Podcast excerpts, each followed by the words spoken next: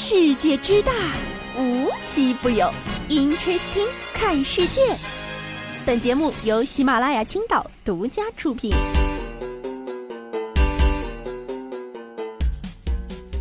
Hello，大家好，欢迎收听今天的 Interesting，我是悠悠。最近啊，真的是天气越来越冷了，不知道大家有没有感觉到秋天真的要来了，而且好像马上就要过去了。呃，反正有很多小伙伴都已经开始在网上采购新衣服了啊！买新衣服不要紧，可别一不小心买到买一赠一的其他东西。就比如前两天呢，在吉林长春的一位尹女士，在网购的时候呢，网购了一件外套啊。等这个衣服到了之后呢，尹女士就非常开心的拿起这件外套，左右的看啊试啊，上身试的时候就总觉得。哪里有点硌呢？啊，然后啊，他就脱下来这件衣服，还发现重量不是一般的重。仔细一摸啊，发现这个外套的内里里面有一个又一个非常尖锐的东西，他就非常害怕啊，衣服里长什么东西了呀？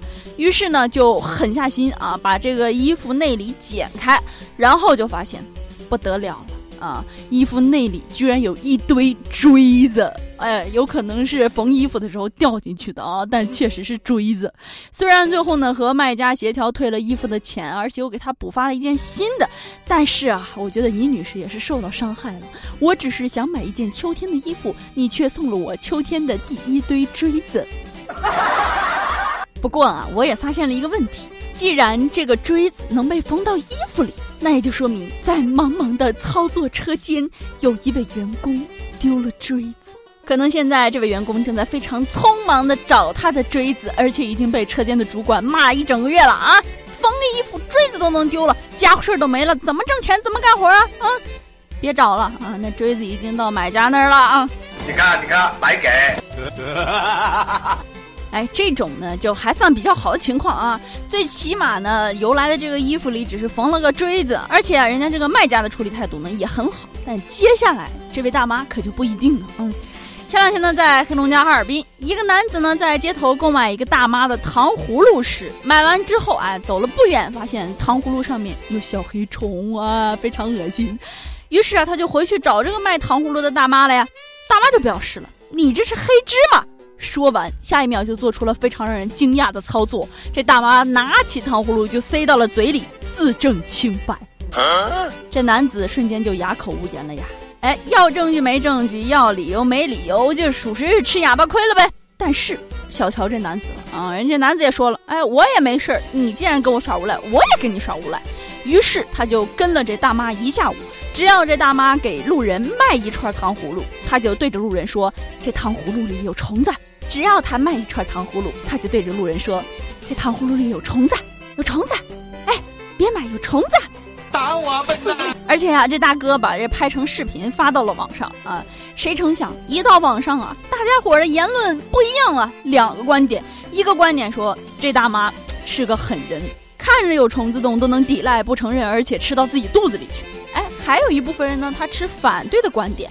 哎呀，人家大妈年纪这么大了，卖点糖葫芦做点小生意不容易啊！你就得饶人处且饶人吧，你还花一下午时间跟着人家，你怎么那么没善心呢？哎，悠悠一直觉得不是老人变坏了，是坏人变老了。恶人自有恶人磨呀！哎，接下来要聊的事儿啊，对于一个新家庭来说呢，是一件大喜事。哎，新添了一位小园丁。九月十六号的时候呢，贵州毕节某医院内啊，一位护士呢非常开心的抱着新生儿走出了产房，然后对冲着外面等待的家属们喊啊说：“这谁的孩子呀？”结果啊，这家属们吭吭唧唧、磨磨蹭蹭的，什么也说不出来，就是说：“嗯，小王，小王，家属名叫小王。”然后啊，这护士也是立马变了脸色啊，小王连产妇叫什么全名都不知道，光叫小王。这家属也说了啊，说我们平时喊小王喊习惯了。这个时候，护士做了一件大快人心的事情，抱着宝宝的护士突然变了眼神，说：“哎，妈妈的名字都记不住，我怎么把宝宝给你们？”随后呢，就拉上房门，抱着宝宝离开了。我是看完觉得非常离谱啊！这产妇的家庭地位真的挺堪忧的，不知道还以为小王是他家员工呢。而且啊，看这个拍摄的视频的视角呢，是自己家属拍的。后面呢，也听到有人报了名字了，应该是不存在什么偷小孩的行为，是真家属啊。但这真家属属实做的是假行为啊。在这儿，我要为这位护士小姐姐点赞，她的这个瞬间警觉的变脸操作，简直就是棒棒哒！格局打开了。聊接下来新闻知识之前，得先给大家做个小提问啊。不知道大家在公司上班的时候会不会带薪拉日呢？近日网传厦门一公司在自己厕所的隔间内装上了摄像头，目的呢就是为了监测如厕员工是否有违纪行为。这个违纪是违什么纪呢？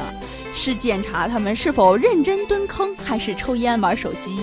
反正啊，不管他们是认真蹲坑还是抽烟玩手机，老板呢一眼哎全能看到，看的人简直就是头皮发麻。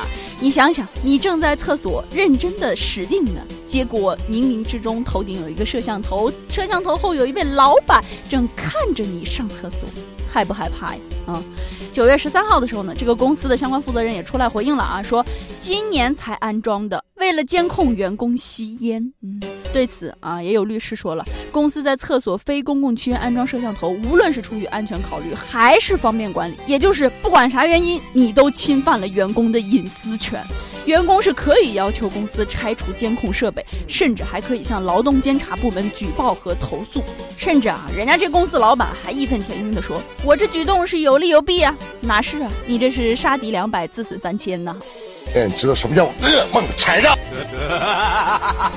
接下来的这条新闻呢，得给大家一些特别提示啊，请不要在喝酸奶的时候听，也请不要在喝完酸奶之后听，也请不要在刚买完酸奶之后听。over over 啊，什么情况呢？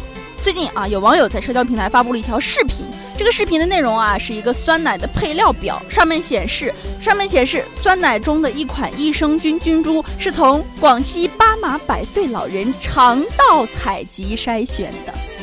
谁看完不两眼一黑、四肢一转啊？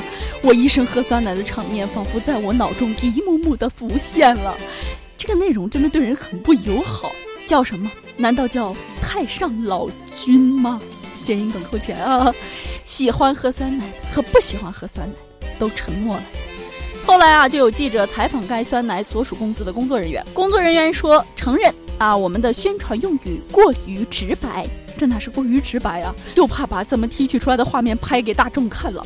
看完配料表文案后的内心破坏力，完全不低于一口气看两集电视剧《东八区的先生们》。说实话，我是竞争对手，我都不知道是该哭还是该笑了。好家伙，真凭一己之力，直接拉低了整个中国酸奶的经济市场。不过我也想到了，可能呢，他们这叫做低情商文案啊。从广西巴马百岁老人肠道采集筛选，如果换成高情商文案，也许大家接受起来就没那么难了啊。广西巴马百岁老人的肠道平衡密码。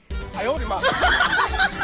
看是不是瞬间就看起来没有那么难受了呢？嗯，反正不论如何啊，我可能以后都无法直视我酸奶上的那些菌群了。不知道刚刚那条新闻里提到了一部电视剧，大家最近有没有看？叫《东八区的先生们》，是张翰老师的新剧。总的来说呢，这是一个全员逻辑崩坏、节奏变态、烂出风格、烂出特点的一个剧。首先呢，咱先来说一个伟大战绩。这部《东八区的先生们》在豆瓣的打分是二点一分。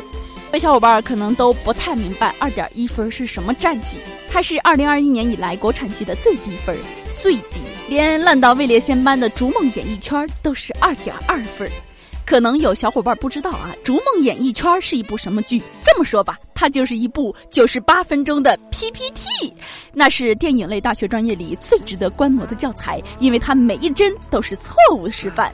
可能你给狗身上装上摄像头，拿出去遛个九十八分钟的弯儿回来，拍出来的视频都比这个电影好看。嗯，再拉回来啊，那么这部东八区的先生们的评分竟然比这个还要低个零点一分。我就不信，作为一个正常人类，你们居然不好奇他怎么能够烂成这样的？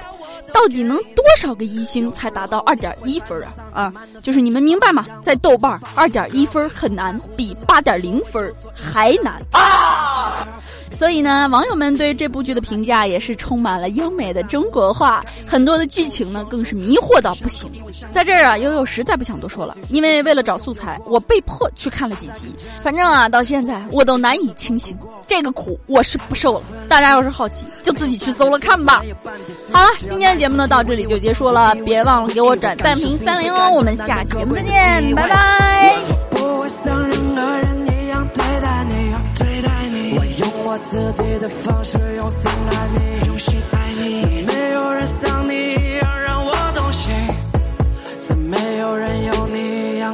我就想拥有一艘 rocket，都随时晓得你在哪里。差距在你总是对我打击，我说没得情绪那是假的。哦，去了每个地方截图定位，跟我一起共同进退。对不起，我总是跟你顶嘴，导致每次都不能够去应对。Oh wait。可总是分了合，合了